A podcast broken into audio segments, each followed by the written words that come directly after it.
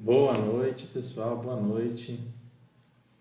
Boa noite, Foca no Aporte. Boa noite, Cat Jump. Como vai? Boa noite, Gui Souza.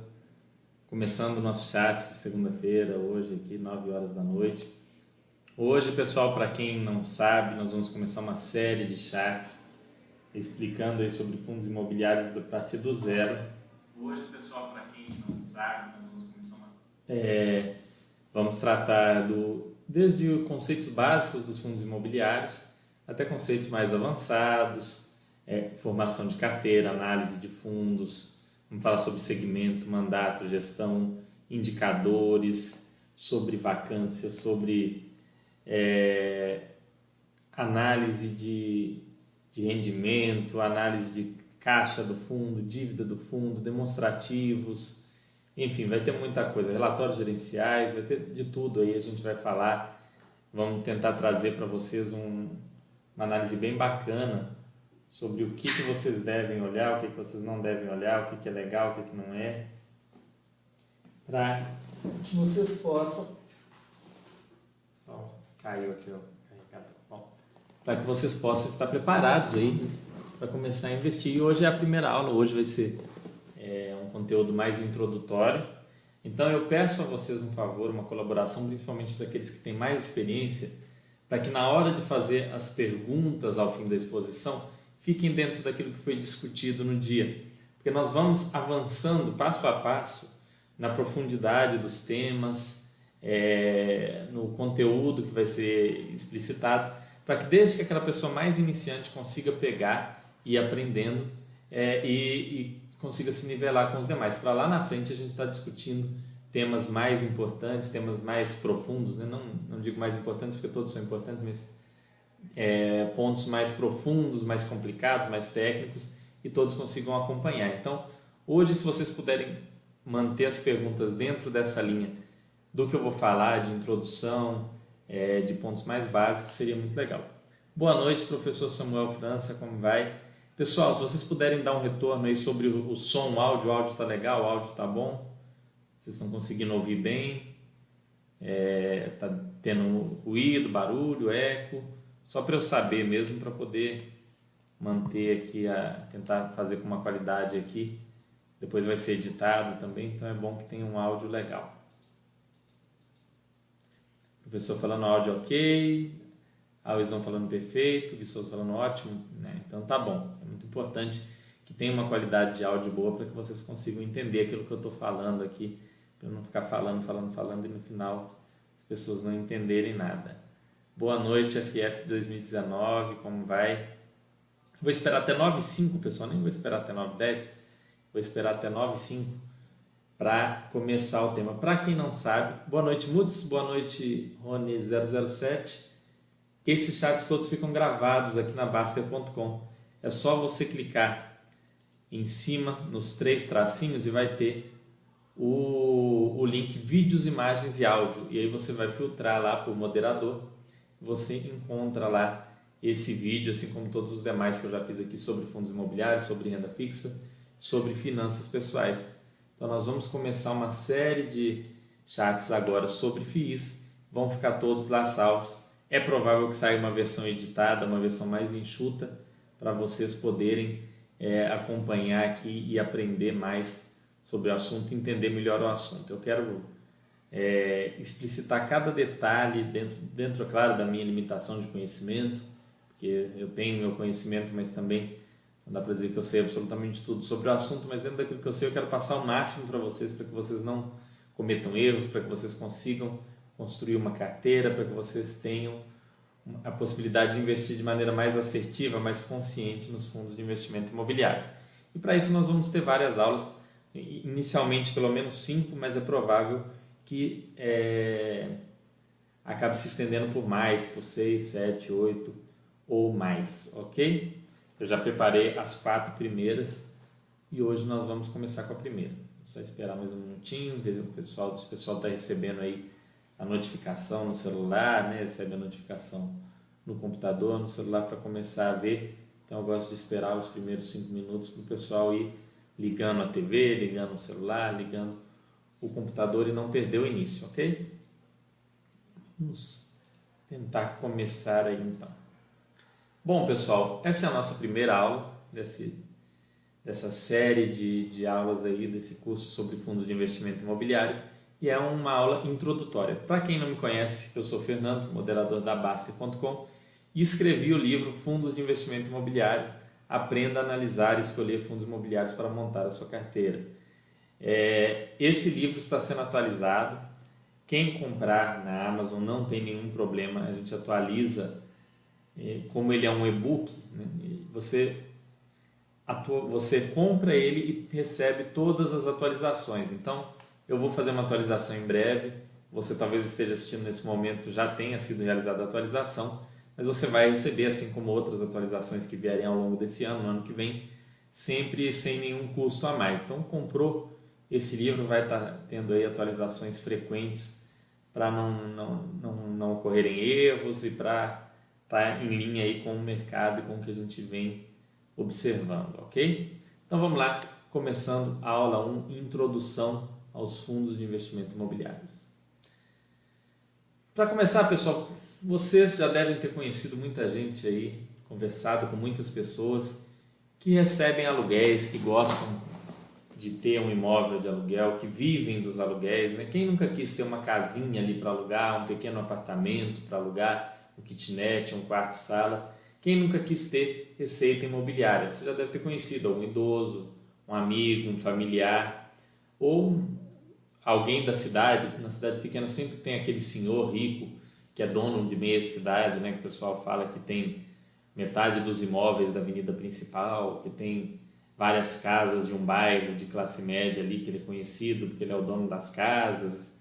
Enfim, vocês já devem ter conhecido alguém que vive do aluguel de imóveis, né? Ou então conhece alguma outra pessoa que compra imóveis, apartamentos na planta, terrenos, para depois vender com algum lucro, um valor maior, ganhando aí algum dinheiro, tendo algum ganho de capital na diferença entre a compra e a venda. Isso também é uma prática muito comum no mercado imobiliário e que a gente ouve muito falar por aí.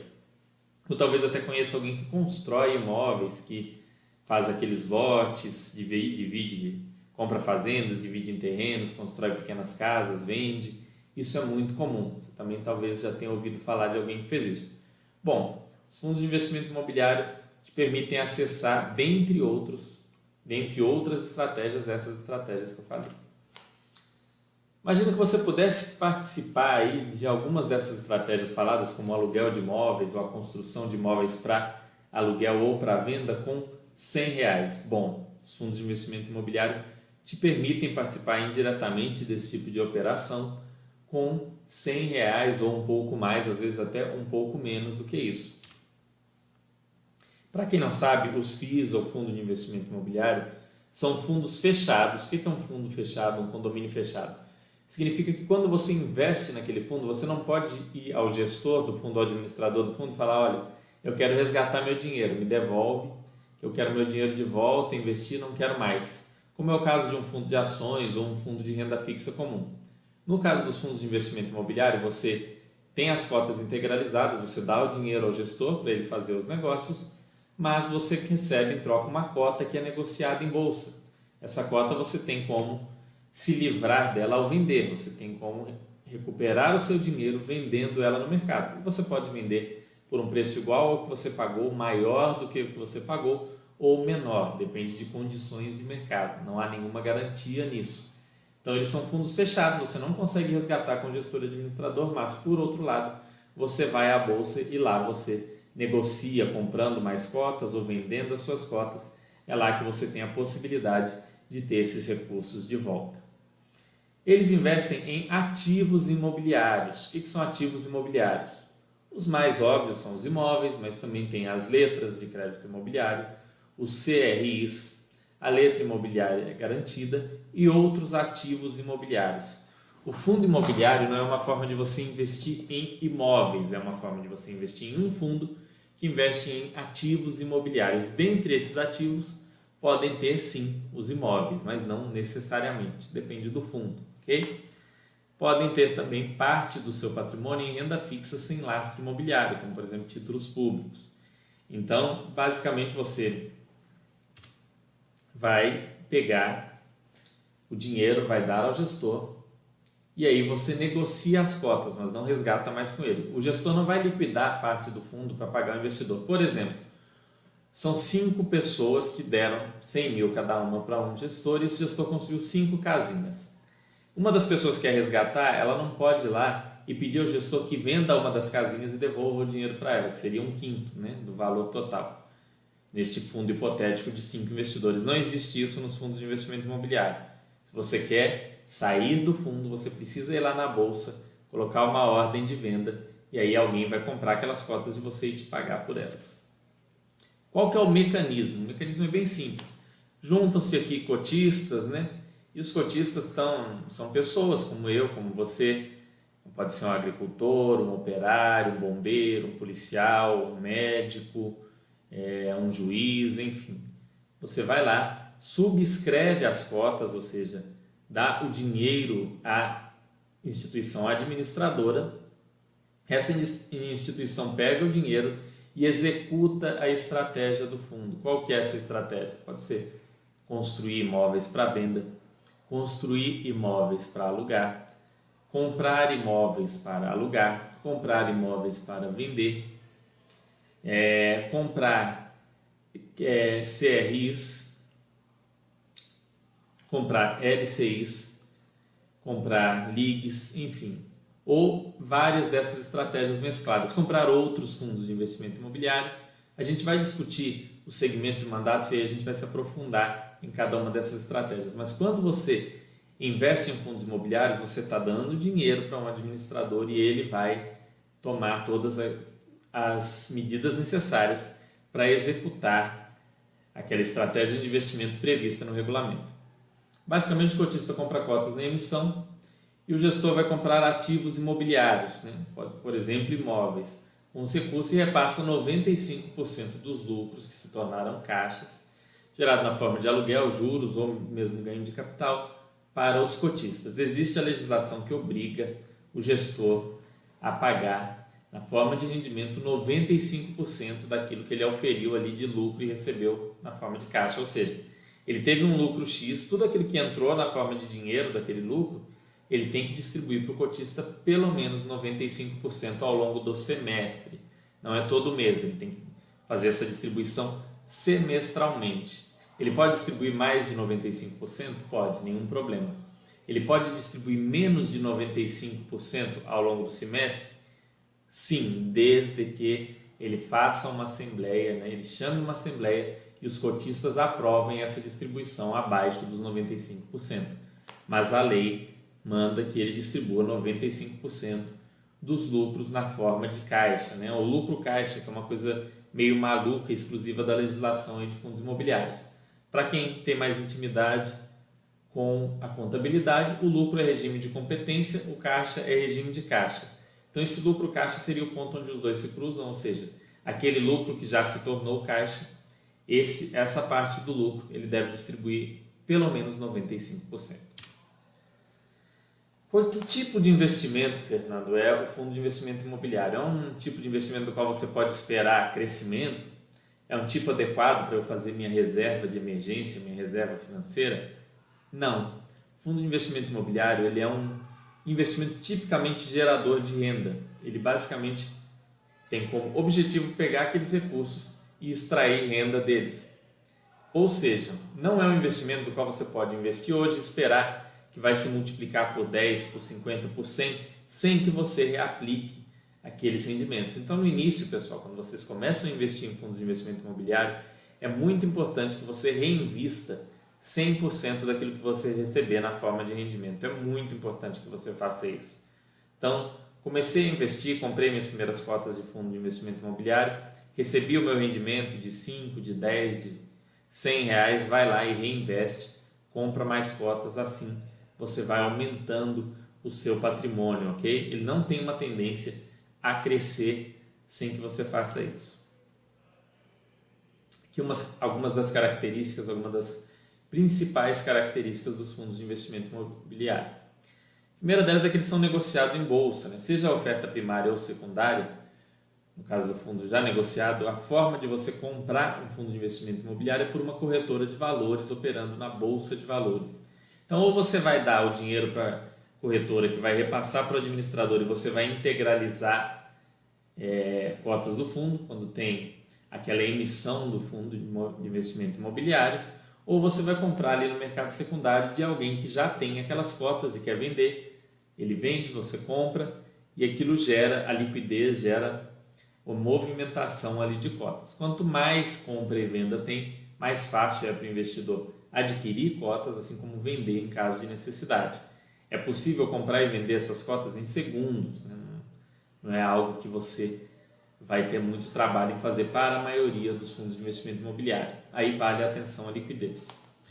A liquidação ocorre em dois dias, ou seja, eu comprei hoje, vai ser debitado na minha conta depois de amanhã, daqui dois dias. Então, muita atenção. Se você comprar um fundo de investimento imobiliário hoje, lembre-se que depois de amanhã é, você tem que ter o dinheiro em conta para é, poder quitar, para poder honrar aquela compra, aquele compromisso que você estabeleceu ali. Sempre dois dias úteis. Isenção de imposto de renda. Existe uma coisa muito interessante nos fundos de investimento imobiliário que é a isenção de imposto de renda, ok? Quem todos os rendimentos pagos para imposto de renda, todos os rendimentos pagos pelos fundos de investimento imobiliário, a quem é pessoa física, em um fundo que tem mais de 50 cotistas e é negociado em bolsa, esses rendimentos não são tributados. São quatro critérios básicos. Primeiro, mais de 50 cotistas, é negociado em bolsa você não tem mais de, de 10% do fundo e você é pessoa física. Incorporou esses quatro critérios, não paga imposto de renda sobre os rendimentos. Mas, sobre o ganho de capital, ou seja, comprei as cotas por 100, vendi por 120. Sobre esses 20 reais, incide sim o imposto de renda de 20%. E aí você tem que pagar o DARF 6015 até o último dia útil do mês seguinte. Ou seja, vendi hoje, hoje a gente está no dia 5 de abril, eu tenho que pagar o meu imposto de renda até o dia 31 de maio desse ano. Eu tenho que ir lá e quitar o que eu tive de lucro, ok? Distribuição de 95% dos lucros apurados sob regime de caixa, como eu disse. Ele tem que distribuir semestralmente esses 95%, mas a maioria dos fundos faz distribuição mensal. Às vezes distribui menos do que os 95% mensalmente e ajusta ao fim do semestre ali para chegar ou ultrapassar os 95%. É, um grande atrativo para muitos investidores aí é a isenção de imposto de renda, como eu disse, sobre os rendimentos. Você tem também acesso a ativos imobiliários que demandam maior capital. Por exemplo, um shopping center, um galpão logístico, um hospital, um imóvel de varejo, como aquelas grandes lojas que a gente vê nos, no centro de Belo Horizonte, de São Paulo, em regiões do Rio de Janeiro. Esses grandes imóveis você tem acesso via fundo imobiliário, lajes corporativas, que são imóveis é, enormes, né? não são como simples escritórios, são aqueles andares corridos com uma série de características que a gente vai falar aqui no futuro. Universidades, tem fundos que possuem campos universitários inteiros e também residências, que já é um tipo de imóvel mais acessível à pessoa física. Né? A pessoa física às vezes tem um apartamento ou uma casa de aluguel, é mais comum. Mas o fundo de investimento imobiliário te permite acessar esses outros imóveis, além de outras operações mais estruturadas, né? como são os certificados de recebíveis imobiliários, ou CRIs, operações de crédito, onde por um lado alguém está vendendo um imóvel ou locando um imóvel, por outro lado tem uma operação de crédito cercando aquela venda ou aquela locação. A gente vai discutir CRIs mais aprofundado no futuro. Bom, pessoal, vou agora esclarecer as dúvidas de vocês. Hoje, como eu disse, quis pegar a introdução, cercar tudo que é sobre o que significa o fundo de investimento imobiliário, para na semana que vem a gente aprofundar, a gente ir além, a gente ir pegando passo a passo e, e fazer tudo bem detalhado com bastante calma, ok? Vamos pegar as, as dúvidas aí agora para responder.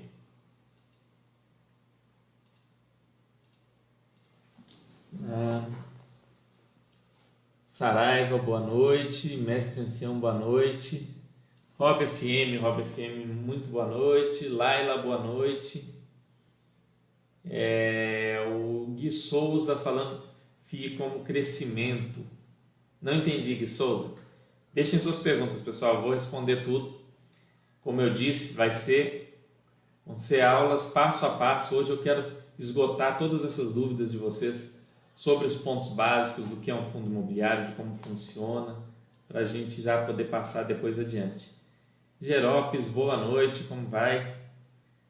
Vamos lá, pessoal. Estou aqui agora para responder as dúvidas de vocês sobre esse conteúdo aí introdutório de fundos de investimento imobiliário, para a gente depois poder dar sequência na próxima semana.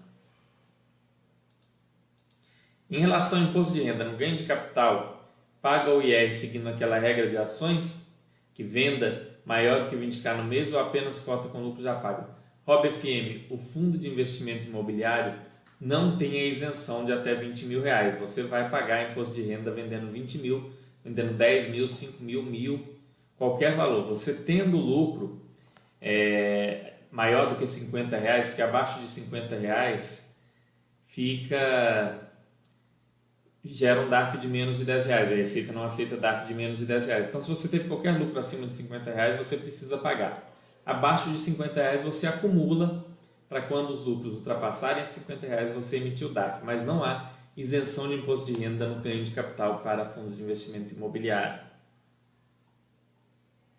É, vamos ver aqui o Gui Souza falando que a pergunta está acima. Deixa eu ver se eu acho aqui a pergunta dele. Não saiu, Gui Souza, a pergunta aqui. Voltei e olhei aqui todos os. Todos os Não, não, não ficou a pergunta. Se puder repetir. FF 2019, vamos ver aqui a pergunta da FF. Será que a pergunta foi antes do chat começar? Porque as perguntas foi antes de eu dar o ok que não aparecem, pessoal. Não está aparecendo aqui a pergunta. Bom, façam de novo, por favor, porque sumiu. Olá, tenho FIIs de investidores qualificados. Devo me preocupar? Bom, Eduardo, se você não é um investidor qualificado, você comprou por algum motivo. Provavelmente a sua corretora permitiu que você compre. O meu conselho é, se você não se enquadra como investidor qualificado, não tem a certificação ou não tem mais de um milhão de reais em ativos, é, recomendo que você evite comprar esse tipo de fundo imobiliário. O que você tem, vender ou não, é um critério seu. Dificilmente você vai ter problemas por ter comprado esse tipo de ativo, já que a corretora te permitiu. Mas evite comprar, não compre mais enquanto você não tirar uma certificação ou enquanto você não atingir aquele valor mínimo. Boa noite, ó, sei nada falando. Boa noite, Fernando. Os rendimentos são descontados na cotação? Bom, sei nada. Essa é uma dúvida recorrente aqui. Vai ter um chat específico sobre isso mas basicamente, olha só, é, é bom que eu sempre bebo água durante o chat e o copo sempre me ajuda. Imagine que o fundo imobiliário é esse copo vazio. A gente está no início do mês, o fundo imobiliário é esse copo totalmente vazio. Ao longo do mês, o inquilino vai fazer uso daquele imóvel e com isso o fundo imobiliário vai fazer jus a um aluguel. Então a água vai entrando. Todo dia a água vai entrando um pouquinho, um pouquinho, um pouquinho ao longo dos 30 dias. Chegou no fim do mês, ele anuncia um rendimento. E aí ele tem o último dia com e o primeiro dia ex. No primeiro dia ex, é como se você, né, que é o cotista, chegou e bebeu a água inteira. Então você continua tendo o copo, mas valia o copo com água. A água agora é sua, você bebeu, ou seja, o rendimento agora é seu, está no seu bolso, na sua carteira. Restou o copo. Então é feito esse pequeno ajuste no valor da cota quando ocorre a mudança do dia do último dia com para o último dia esse, mas isso não faz nenhuma diferença para você enquanto investidor. Esse conhecimento, entendeu? Basicamente é isso. Ao longo do tempo você vai receber, tendo o direito ao aluguel ou ao rendimento e depois daquele tempo você recebe. Vamos lá, pergunta do Gui sobre, com, sobre foi como o crescimento. Será que com a maturação do mercado de FIIs, eles não podem passar também a prover crescimento ainda que em menor grau que as ações? O problema é, o problema, Alisson, é o seguinte: para que um fundo imobiliário cresça, normalmente ele teria que ter dívidas, ele teria que passar a se alavancar. É um pouco mais complicado para um fundo imobiliário crescer. Então, no momento, você não deve esperar isso dele. O fundo imobiliário, no máximo, ele vai seguir a inflação e um pouco melhor, um pouco pior, claro. Tem fundos que são de desenvolvimento e aí fazem um imóvel muito bom e aquilo gera um, um pequeno crescimento de patrimônio, mas não, não é algo que você deve esperar. O que você espera mais de um fundo imobiliário é uma renda ali. Né? E essa renda deve ser reinvestida para que o seu patrimônio não diminua. Não dá para você ficar esperando que o fundo imobiliário vá crescer com o tempo. Se ele crescer, ótimo. Mas não é algo que dá para você confiar, porque bem ou mal, o fundo é obrigado a distribuir 95% do caixa, sobra muito pouco para ele investir em crescimento. Então, normalmente eles até crescem, né, que os fundos imobiliários não crescem, eles crescem, mas através de emissões. Aí você precisa aportar mais ou então você é diluído. Então, a sua parte do fundo não cresce, entendeu? Organicamente. É diferente de uma empresa, de uma ação, que ela contrai uma dívida, aí ela compra uma nova fábrica, vende outro produto, com aquela mesma quantidade de ações, cada ação passa a corresponder a um patrimônio maior. No fundo imobiliário isso é muito difícil.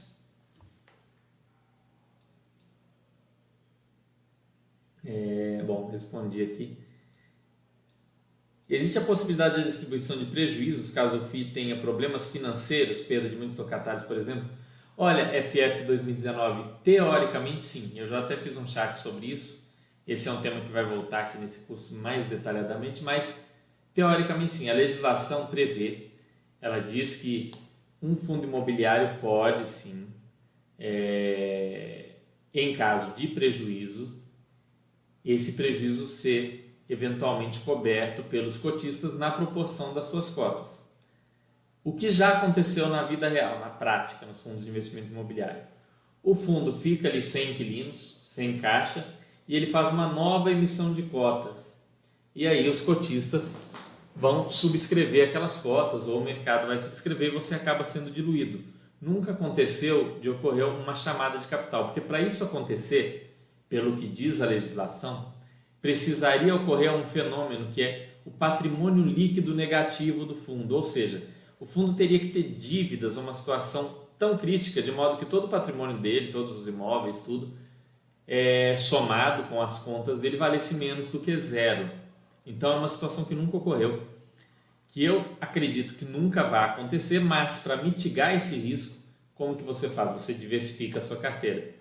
Se você tiver apenas um fundo imobiliário, especialmente um fundo pequeno, monoimóvel, a chance disso acontecer é muito maior do que se você tiver aí 10 ou 20 fundos imobiliários, todos com 5, 10, 15 imóveis, ainda que um problema muito sério ocorra em um desses imóveis ou um dos inquilinos, não, não, não vai ter um peso suficiente para ter essa chamada de capital, ok? Mas, sim, é consenso de que isso é possível. Vou até mostrar para vocês aqui, ó. É, até fiz já um chat sobre isso, vou mostrar aqui. Ó. Chamada de capital é a situação onde o fundo cooperativo, a empresa solicita ao cotista acionista cooperado um aporte de valores que podem ou não retornar no futuro. Vocês estão vendo aí? Deixa eu ver se está visível. Não, deixa eu modificar aqui.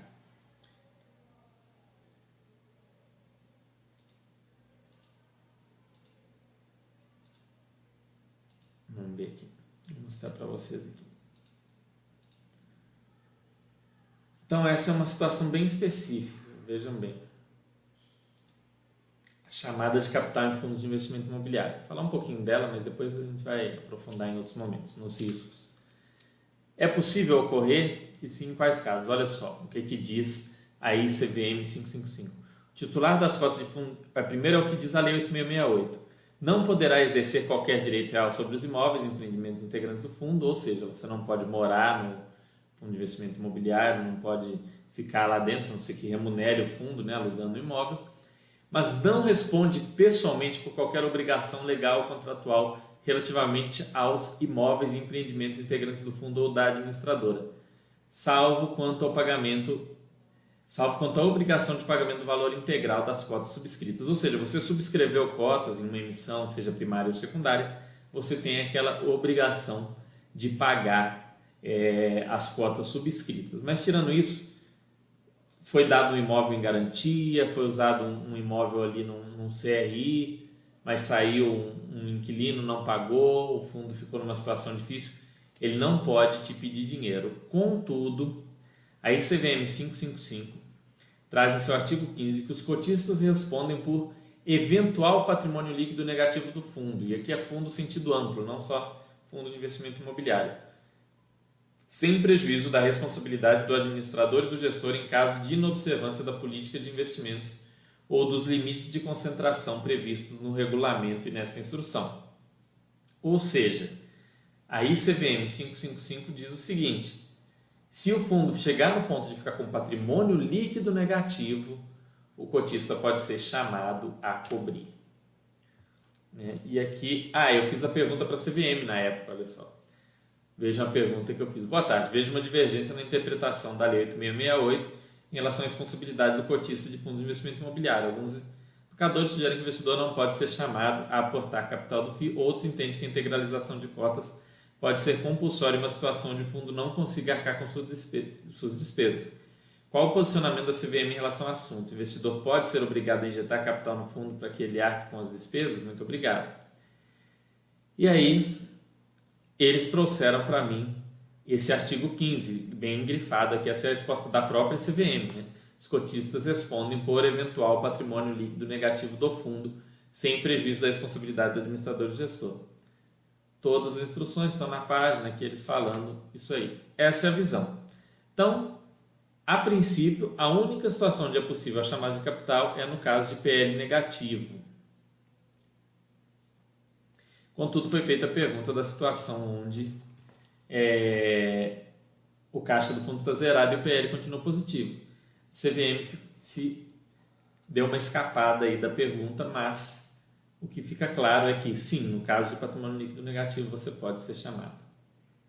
Vamos ver as dúvidas aí de vocês, mais dúvidas. Hum. Vamos lá. O FF 2019 respondi a dúvida dele, espero ter esclarecido FF 2019. É uma situação que nunca aconteceu. Então, é, é, o que acontece na prática é o que eu falei. O fundo está lá vazio, sem ter entrada de, de receita por inquilinos e tal, ele vai e faz uma emissão. Ou então ele faz uma assembleia para ser diluído, para vender o imóvel e acabar com o fundo. Normalmente é isso que acontece. Vamos lá, Saraiva falando, para não estar tá numa carteira difícil com aporte mensal de mil reais, você acha interessante comprar cotas de um único FIIs? De um único FII ou dividir em mais FIIs. Saraiva, todo mês você compra dois fundos de investimento imobiliário, tá? Compra um ou dois, é, segue o Baster System, tem vídeos aqui explicando como usar o Baster System, que é o sistema de gerenciamento de carteira aqui da Baster.com. E aí o Baster System vai te, com base naquilo que você estudou, analisou, com base nos fundos que você escolheu, ele vai colocar ali para você aportar no fundo A ou no fundo B. Você compra um ou dois, tanto faz, todo mês, não mais do que isso, e ao longo do tempo você vai assim montando a sua carteira. É, sem nada falando, excelente, obrigado. Daí a importância de reaplicar o rendimento para o copo não secar. Perfeito, sem nada. É muito importante o reinvestimento dos proventos, não só dos fundos imobiliários, mas das ações, pessoal. Ainda que você chegue num ponto, né, a gente fala, né, o pessoal fala de etapa de colheita, uma etapa onde você vai utilizar os rendimentos dos seus fundos imobiliários, das suas ações para viver, sempre você precisará ou deverá é, reinvestir uma parte desses rendimentos para que eles não percam valor com a inflação, enfim, para que eles tenham aí um potencial aumento ou no mínimo um acompanhamento da inflação. FF19 falando, obrigado, Fernando, pensei mais na crise que tivemos com a pandemia. Não, FF, não, nessa situação de pandemia, você fala, por exemplo, dos shopping centers, né? É, tem um chat que eu fiz com o Pedro Carras, da, do XP Malls, onde a gente fala sobre isso, sobre essa situação. Assiste, está aqui no, um chat longo. Mas em resumo, se os fundos de, de shopping não tivessem caixa suficiente, precisassem de dinheiro para cobrir essas despesas, eles fariam uma emissão né, para é, para levantar esse caixa. Não, não, haveria essa possibilidade compulsória de exigir dinheiro do cotista, a princípio, porque teria que ter, pelo que a legislação estabelece, o patrimônio líquido negativo. Fundo de papel é muito diferente no ponto de vista de rendimento. Bom, Eduardo Cipó, vai ter ainda aula sobre o fundo de papel. É, não, o fundo de papel não rende menos. O que, que o fundo de papel faz? O que, que você espera do fundo de tijolo? Que ele absorva a inflação, que ele use, aquela inflação se torne uma valorização dos imóveis, que eles tendem realmente a seguir a inflação, e ele distribua é, uma, renda, uma rendazinha real ali acima da inflação. Já o fundo de papel, você não espera essa absorção, ele vai distribuir a inflação e o, é, e o, o rendimento acima dela tudo junto. Então, o fundo de papel é um que, se você não reinvestir, você espera uma queda né, do valor real do rendimento com o tempo. Porque na medida em que você não reinveste nada e você está sempre recebendo um real, um real, um real, um real vale cada vez menos com a inflação. Então, essa é a diferença entre o fundo de papel e o fundo de tijolo. O fundo de tijolo há uma expectativa de que o mercado imobiliário no longo prazo acompanha a inflação e o fundo absorva esse, esse, essa inflação, ou seja, não tenha ganhos, mas também não tenha perdas. Boa noite, Fernando. Poderia falar um pouco sobre a emissão do RECT? Parece que não atingiu o mínimo, portanto foi cancelada. Morfeus, como eu disse aqui, como eu pedi no início, hoje a gente não vai aprofundar em análise de nenhum fundo, análise de emissão, porque é a aula 1, é uma aula introdutória.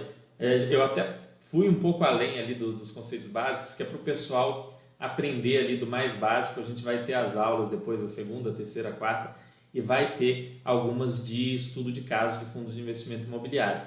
Mas a gente não vai falar é, sobre nenhuma emissão no momento ou coisa assim. Ter, teria que, que, ser um chat específico, ainda mais essa que é uma emissão é um pouco mais delicada. Né? Então não vai ter, não vai ter esses temas mais aprofundados hoje. À medida que a gente for avançando, a gente vai, vai tratar de temas mais aprofundados. Em relação ao imposto de renda, o Rob falando aqui. Sugiro que compre um único ativo por dia, fica mais fácil fazer o IR. Ah, sim, é perfeito, o Rob FM falando. Nunca compre mais de um ativo por dia, ainda que você compre dois ativos por mês. Por exemplo, você vai comprar dois por mês, você recebeu seu dinheiro, seu salário hoje, dia 5 de abril. Você compra um fundo hoje, dia 5, e outro amanhã, dia 6 ou depois de amanhã, dia 7. Nunca compre. Isso não vale só para fundos imobiliários, vale para ações também. Não compre dois ativos no mesmo dia, porque isso você vai ter que ficar fazendo proporção na nota de corretagem. É uma coisa chata, dá um pouco de trabalho. É, então não tem por que fazer isso. Não, agrega nada. É, enfim, é, é, o que o Robert FM falou aqui, é o melhor. Sou novo na comunidade, a sala ficar salva para ver novamente? Obrigado. Sim, Gabri, ficam todas salvas aqui. Vai ficar salva essa, vai ficar ali na parte. Você vai clicar aqui no canto superior esquerdo, tem lá a parte de vídeos, imagens e áudio. Aí você procura por mim como moderador e vai achar esse vídeo. Vamos lá. Sobre renda fixa e carteira, ele não pôs um antigo comentário do Barros dizendo que achava 30% de renda fixa no Brasil um percentual que assustava, mas não. Olha, se diz 40% de renda fixa seria pouco.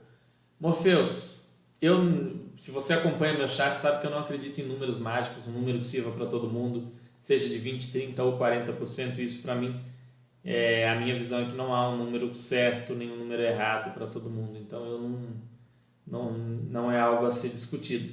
Vai ter também a aula aqui sobre a carteira de fundo de investimento imobiliário, mas tem uma série de vídeos que eu fiz chamado Adeus Previdência. É um outro curso, é um curso de finanças pessoais e renda fixa Lá eu falo um pouco sobre isso, né? sobre o fato de não haver um certo ou um errado, que tem que ter uma coerência dentro da, daquilo que você vai fazer, dentro daquilo que você vai investir. Ou seja, é, para alguns o 30% em renda fixa vai ser perfeito, para outros o 40% vai ser pouco. E está tudo ok, você tem que ver o seu perfil, a sua situação, o seu nível de conhecimento aquilo que você tem de patrimônio uma série de outras coisas para decidir como que vai ser esses percentuais. Em cima do vídeo tem um banner azul claro com o link. Ah, aqui ó, o chat ficará gravado, clique aqui para assistir as reprises. É verdade, tem Alisson, isso mesmo. Vejo muita gente falando, Invias tem FIIs a partir de 100 reais e viva de aluguel. Seria interessante alertar que não é bem assim. Sem dúvida, mestre ancião, não é bem assim. assim é, é meio óbvio, né? Pessoal, você não, não investe em nada e, come, e vive daquilo da, noite para o dia. Não tem isso. A gente vai fazer um chat só sobre os erros, vai ter uma aula específica sobre os erros. E um dos erros é acreditar que você vai começar a investir hoje, que você vai colocar ali seus 100 reais, seus mil reais e começar a viver daquilo. Não é assim. Você pode viver sim do seu patrimônio, seja esse patrimônio em fundos imobiliários, imóveis, ações, renda fixa, mas esse patrimônio tem que ter um volume, tem que ser um patrimônio grande, construído com o tempo. Tá? Obrigado pela dica de comprar ativos em dias diferentes, não sabia. Pois é, é porque dá, dá um certo trabalho, aí você tem que fazer um, um rateio na hora de fazer a declaração de imposto de renda, que é um pouco chato. Então é melhor sim comprar em dias diferentes. Fundo de crescimento é equivalente a IPO? Fundo de crescimento? Como, como assim fundo de crescimento, Eduardo Cipó? Não entendi o que é fundo de crescimento. É, depois a gente vai falar. A próxima aula é, é justamente sobre as subdivisões dos fundos, mas não tem fundo de crescimento. Isso me deixou confuso. Poderia tentar explicar qual seria o patamar generalizado? Não existe patamar generalizado. Morpheus, não existe um percentual que serve para todo mundo. Infelizmente, não tem um percentual assim, ó, 30% é a renda fixa ideal para todo e qualquer investidor, seja ele iniciante ou, ou experiente. Ou então 70% em renda fixa é perfeito, né, igual aquelas fórmulas prontas. Não existe. Quanto maior o seu conhecimento sobre renda variável, maior pode ser o seu percentual em renda variável. Então, num primeiro momento em que você ainda não investe em renda variável, você está começando a aprender, a sua carteira vai ser 100% renda fixa. Depois ela pode se tornar uma carteira 90% renda fixa. E aí você vai aprendendo mais, ela pode virar 80% renda fixa. Em outro momento 70%, enfim. E vai depender também do seu perfil. Para alguns, vai virar lá 70% renda fixa e está ótimo e vai ficar assim para o resto da vida, até o último dia da vida do cara. Para outros, vai chegar em 40% renda fixa, ele ainda vai falar, não, 40% renda fixa para mim é muito. Eu, o meu perfil é de 30% renda fixa. E está ótimo também, não é errado. Isso é algo que depende do investidor, do conhecimento e da, da aversão ao risco, da forma como ele conduz é, a carteira dele ali. Além, é claro, da situação, ah, você é um cara que tem imóvel próprio, já quitado onde você mora, é, tem um outro imóvel de aluguel, tem uma reserva de emergência muito grande e quer colocar 30% em renda fixa. Você é um cara loucão de risco? Claro que não. Você está com os dois pés muito firmes no chão. Agora, você é um cara que não tem absolutamente nada, tem filhos pequenos, está começando a investir agora e aí você quer pôr 100% na renda variável e tal. Opa, peraí. Né? Então você que tem que saber fazer essa análise, porque não, não existe uma que serve para todo mundo vai depender de cada pessoa. Né? O que funciona para você talvez não funcione para mim e vice-versa. Mas pega esses vídeos. Tá lá Deus Previdência, tá aqui em cursos, né? vai estar tá na, na, parte cursos lá.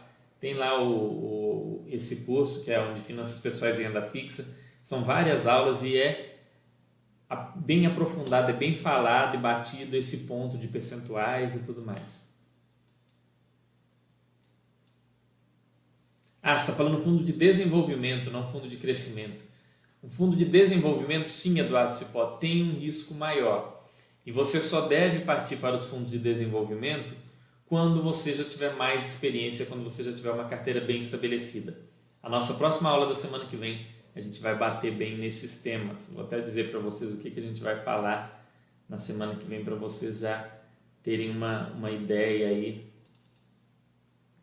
ficarem mais é, mais preparados aí para o que, que vai vir. A gente vai falar um pouco na próxima aula sobre a estrutura dos fundos imobiliários, como eles são formados e justamente sobre fundos de prazo, prazo determinado, prazo indeterminado, quem é o gestor, quem é o administrador, quais as obrigações de cada um deles. o que é gestão passiva, o que é gestão ativa, como que isso funciona na prática, o que, é mandato, o que, que é segmento, o que, que é, é o que, que é gestão.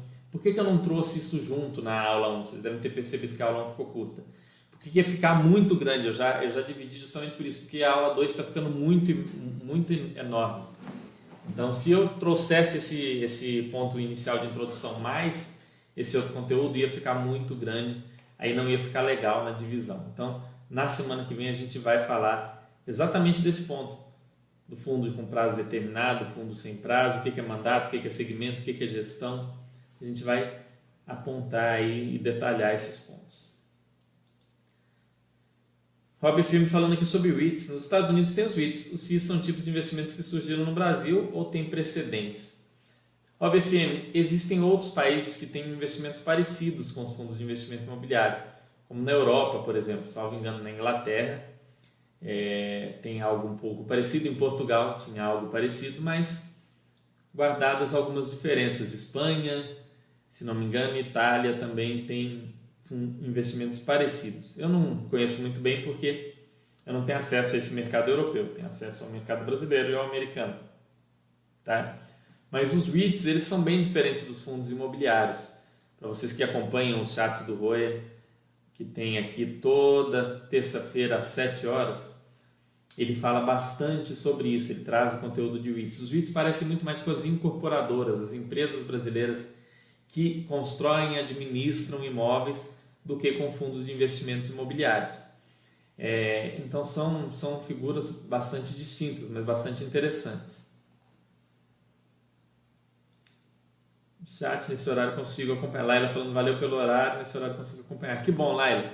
Não perco da semana que vem. O da semana que vem vai ser muito completo, porque vai ter muito conteúdo mesmo. Eu dividi e o dessa semana ficou com pouco conteúdo, porque senão não ia dar para fazer, ia ficar horas aqui falando numa primeira aula ia ficar maçante. Então, da semana que vem eu vou trazer para vocês esses conceitos de segmento, mandato, gestão, e vocês vão poder é, se aprofundar e entender melhor aí o que é um fundo de investimento imobiliário. Mas hoje, nos nossos conceitos de hoje, o importante é vocês entenderem que o fundo é um condomínio fechado, ou seja, é, ele não pode ser resgatado, você precisa negociar ele em bolsa se quiser o gestor tem de distribuir 95% do, do lucro caixa na forma de rendimento aos cotistas por semestre. A pessoa física precisa pagar imposto de renda sobre o ganho de capital, independente do valor que ela vender.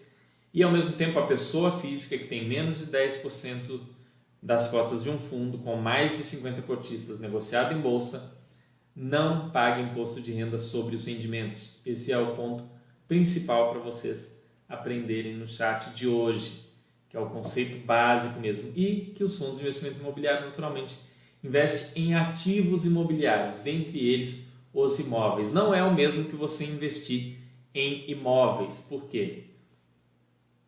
Porque o fundo de investimento imobiliário ele faz outras coisas, ele compra, vende, ele compra outros tipos de ativo imobiliário, ele tem caixa, ele tem um administrador, um gestor. Quando você investe diretamente no imóvel, normalmente vai ser você e o, inquilino ou você, a imobiliária e o inquilino. Antigamente no Brasil era a regra os fundos monoimóveis. Os fundos monoimóveis pareciam muito mais com essa relação do, da locação de imóvel, né? de é, proprietário, imobiliário e inquilino. Era no caso cotista, gestor e inquilino, quando era fundo monoimóvel e monoinquilino. Mas hoje esse tipo de fundo é cada vez mais raro. Então tem uma complexidade maior, mas que vai ser abordada aqui em detalhes nos próximos chats. De nada, Rob. Uma coisa curiosa, Rob, é sobre os fundos imobiliários de Portugal que me contaram. É, se não me engano, foi na entrevista do Sérgio Beleza que ele falou sobre isso. Uma coisa bem curiosa mesmo é que os fundos de investimento imobiliário de Portugal eles são fundos abertos, eles não são fundos fechados como aqui. Então lá você pode ir no, no gestor e falar, eu quero meu dinheiro de volta. Só que isso obriga o fundo a ter um caixa muito grande, porque como é que o fundo investe lá em 10 imóveis e aí um cotista que tem 500 reais em, em cota vai lá e fala, eu quero meu dinheiro de volta. Eles vão ter que vender um dos 10 imóveis, dependendo da situação, sim. Então, é um tipo de investimento que não deu muito certo em Portugal pelo sistema de cotas abertas. Só funciona sendo fundo fechado mesmo. Gerópolis falando, caso tenha mais de 10% do fundo, a retenção de imposto de renda é feita na fonte? E de quanto é? Gerópolis, sim, é para ser feita na fonte, mas se não for realizada na fonte, você tem obrigação de fazer essa retenção. Eu não, não conheço ninguém que tenha mais de 10% de algum fundo específico, mas é, o imposto de renda a ser pago é na casa dos 20%, assim como do, do, do rendimento aí sobre, sobre o ganho de capital. Então você vai ter que pegar sobre aquele rendimento que você pegou, ir lá e reter o, o imposto de renda, ok? Né?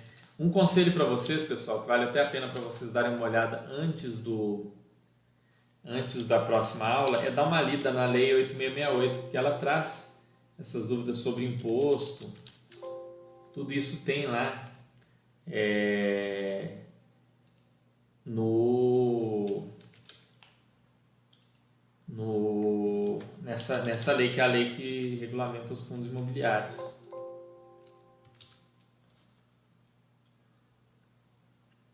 os rendimentos e ganhos líquidos aferidos pelos fundos de investimento imobiliário em aplicações financeiras de renda fixa ou de renda variável sujeitam-se à incidência de imposto de renda na fonte, observadas as mesmas normas aplicáveis a pessoas jurídicas sub, su, é, submetidas a este, esta forma de tributação.